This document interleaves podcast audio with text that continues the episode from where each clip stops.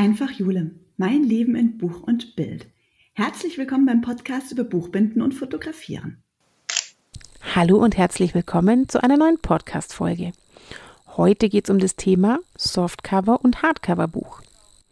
Aber was ist es eigentlich und was sind überhaupt die Unterschiede?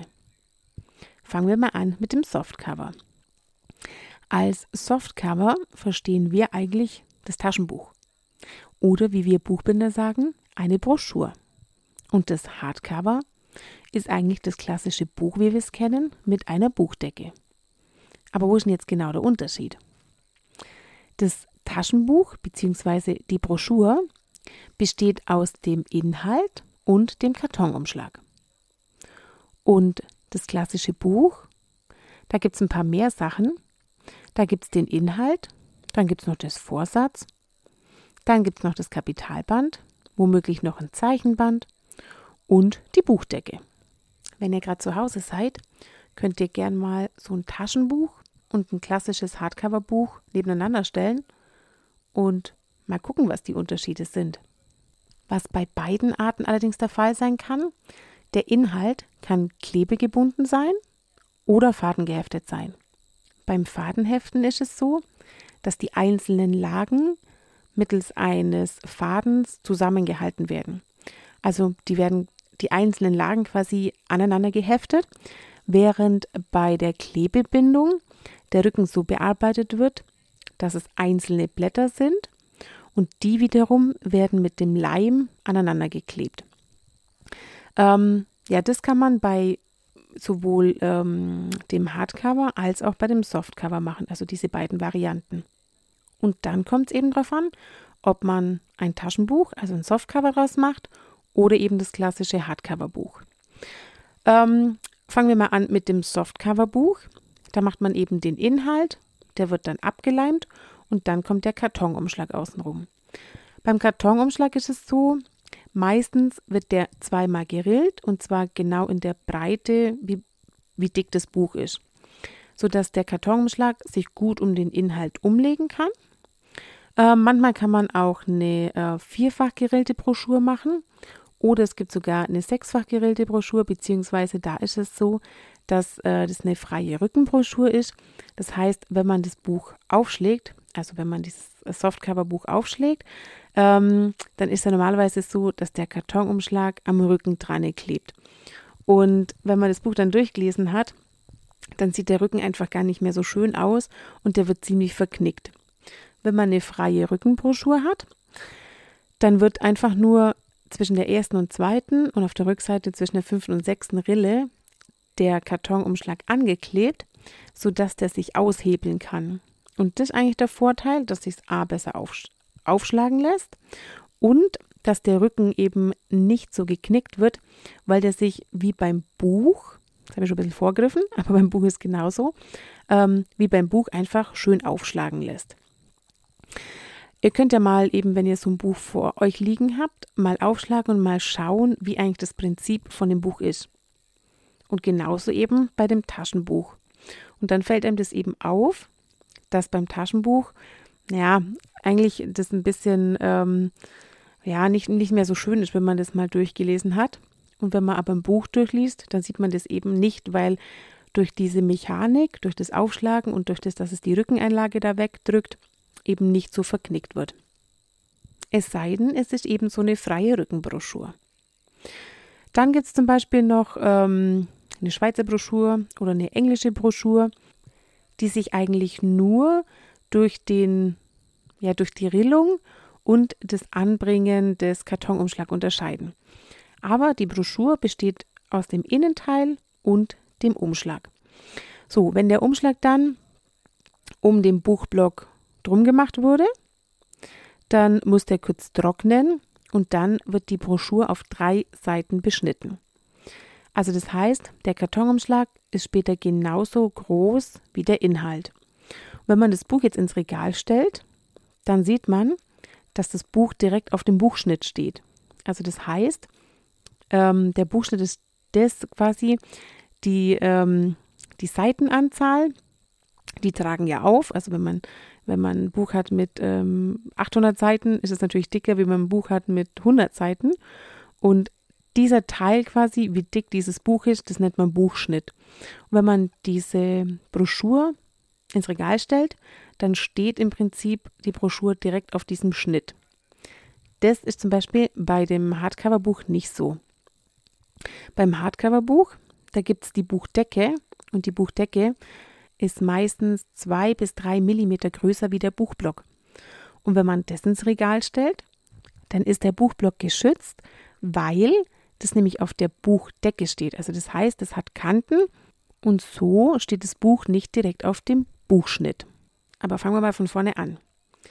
Der Inhalt wird vorbereitet und dann kommt noch das sogenannte Vorsatz und Nachsatz auf dem Buchblock.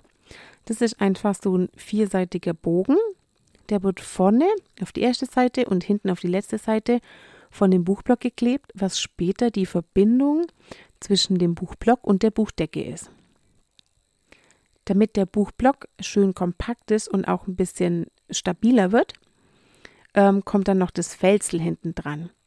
Das ist so ein Material, das ist ziemlich flexibel, weil es ja sein kann, dass der Buchblock gerundet wird. Und dann, ja, muss es einfach ein bisschen flexibel und geschmeidig bleiben, damit man eben später noch diese Rundung in den Buchblock reinkriegt. Wenn der Buchblock dann abgeleimt ist und gefälselt wurde, dann kann er mal kurz trocknen und dann wird auch der auf drei Seiten beschnitten. Dann ist der Buchblock erstmal fertig. Parallel dazu muss die Buchdecke gefertigt werden. Das passiert an einer anderen Maschine und zwar braucht man für die Buchdecke erstmal die Deckelpappen und die Rückeneinlage und natürlich den Überzug, wie die Decke aussehen soll. Da kann es ganz verschiedene Sachen geben, zum Beispiel ähm, Papier oder Leinen oder ähm, zum Beispiel auch Halbgewebe. Dann ist der Rücken aus Gewebe und die Deckel aus über, mit Papier überzogen. Oder zum Beispiel Leder. Da gibt es relativ viele Möglichkeiten. Genau. Dann, ähm, wenn man die Decke gefertigt hat, dann muss man gucken, ob das ein Buch mit geradem Rücken oder mit gerundeten Rücken wird. Wenn das Buch gerundet wird, dann muss man erstmal den Buchblock rund machen. Das muss man dann mit der Buchdecke auch machen. Also das heißt, die Rückeneinlage wird auch gerundet. Und dann kriegt der Buchblock noch eine Verzierung. Der kriegt nämlich das Kapitalband. Das ist quasi dieses bunte Band oder auch weiß, je nachdem, ähm, das hängt so ein bisschen von der Gestaltung ab, das oben und unten direkt am Buchblock angebracht wurde. Also das ist quasi direkt der Abschluss des Buchblocks. So, wenn wir dann den Buchblock kapitalt haben, dann wird der noch hinterklebt mit so einem Crepe. Das ist einfach nur zur Verstärkung, beziehungsweise wenn der Buchblock gerundet wurde, dass der nochmal hinterklebt wird und die runde Form dann auch behält. Und dann wird ähm, der Buchblock mit der Buchdecke verbunden. Dafür wird der Vorsatz beleimt, vorne und hinten. Und dann muss man darauf achten, dass der Buchblock in die Decke geklebt wird. Und zwar so, dass auf allen Seiten eine gleichmäßige Kante ist. Dann kommt das Ganze in die Presse. Und als letztes Schritt muss man noch den sogenannten Falz einbrennen. Der Falz ist ziemlich wichtig. Der Falz ist nämlich dafür zuständig, dass man das Buch später auch aufschlagen kann. Also das heißt, wenn man die Decke macht, dann hat man so einen Abstand von ja, 8 bis 9 Millimeter zwischen der Rückeneinlage und den Deckelpappen.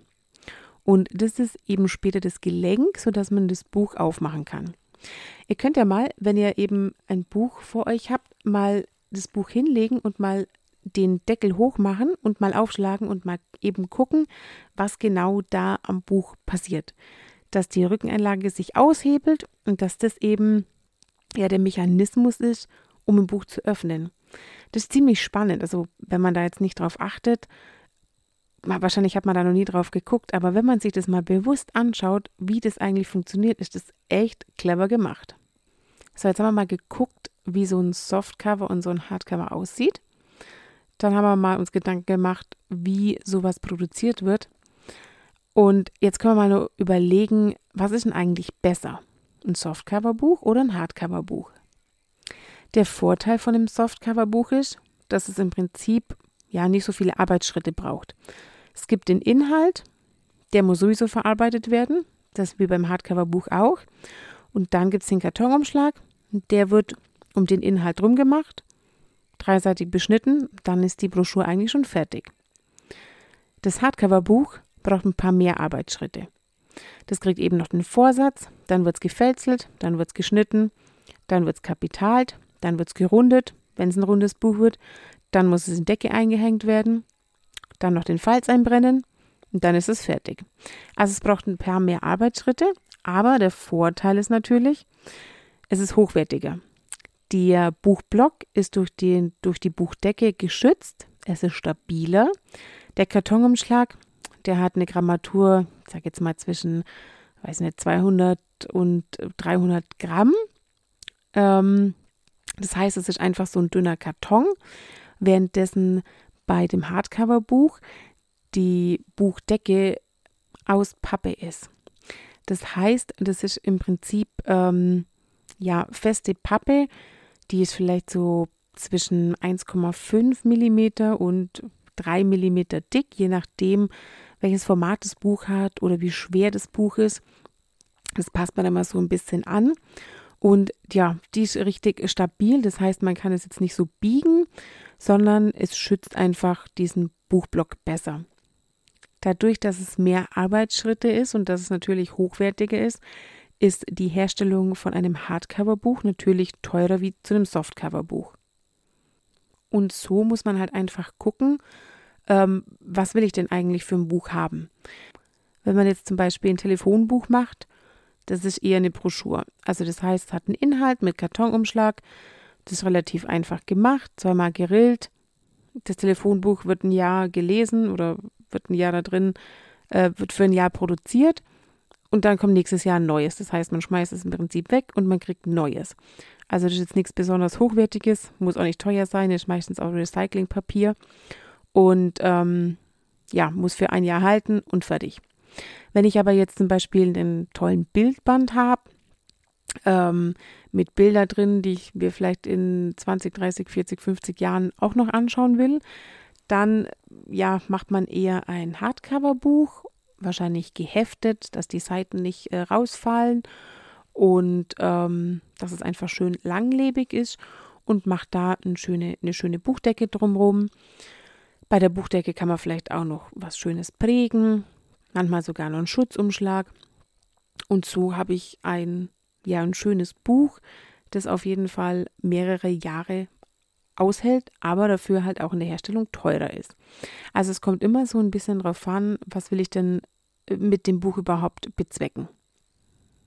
Und dann ist es meistens noch so, dass so ein Taschenbuch beziehungsweise diese Broschüre ja einfach ein kleineres Format hat. Vielleicht auch, wie es der Name schon sagt, dass man es einfach kurz in die Tasche stecken kann und es vielleicht mit zum Strand nehmen kann oder in Urlaub oder sonst was. Und so ein Hardcover-Buch je nachdem, äh, wie groß das ist. Wenn man jetzt irgendwie so ein, weiß ich, A4-Bildband hat, der fünf Zentimeter dick ist, den nimmt man jetzt nicht einfach mal so mit in Urlaub. Das kauft man sich und ja, liest es dann eher zu Hause oder schaut es zu Hause mal durch und setzt sich tatsächlich dahin und äh, freut sich da jetzt dieses Buch anzuschauen, währenddessen man jetzt so ein Taschenbuch einfach mal schnell mitnimmt und ähm, ja, keine Ahnung, mal ganz äh, gekürzt da drin liest oder irgendwie in Urlaub mitnimmt. Und meistens ist auch so, wenn man ähm, nur eine, eine Hand frei hat, dann knickt man diesen Umschlag so um, sodass man das Buch mit einer Hand lesen kann. Das ist auch äh, ziemlich beliebt. Also das heißt, das ist im Prinzip nichts Hochwertiges, sondern eher funktional. Und so ein Hardcover-Buch ist eher was, ja, was Schönes, was Edles, was Tolles, wo man einfach Wert drauf legt, dass man ein schönes Buch hat. So, ich hoffe, ich konnte euch mal einen kleinen Einblick geben. Wenn ihr euch jetzt mal den Begriff Softcover oder Hardcover über den Weg läuft, dann wisst ihr jetzt auf jeden Fall, um was es da geht und was die Unterschiede sind. Und ich würde mich freuen, wenn ihr das nächste Mal ein Buch in der Hand habt, dass ihr mal einen Blick drauf wirft und mal schaut, wie so ein Buch funktioniert. Dann vielen Dank fürs Zuhören und wir hören uns nächste Woche wieder.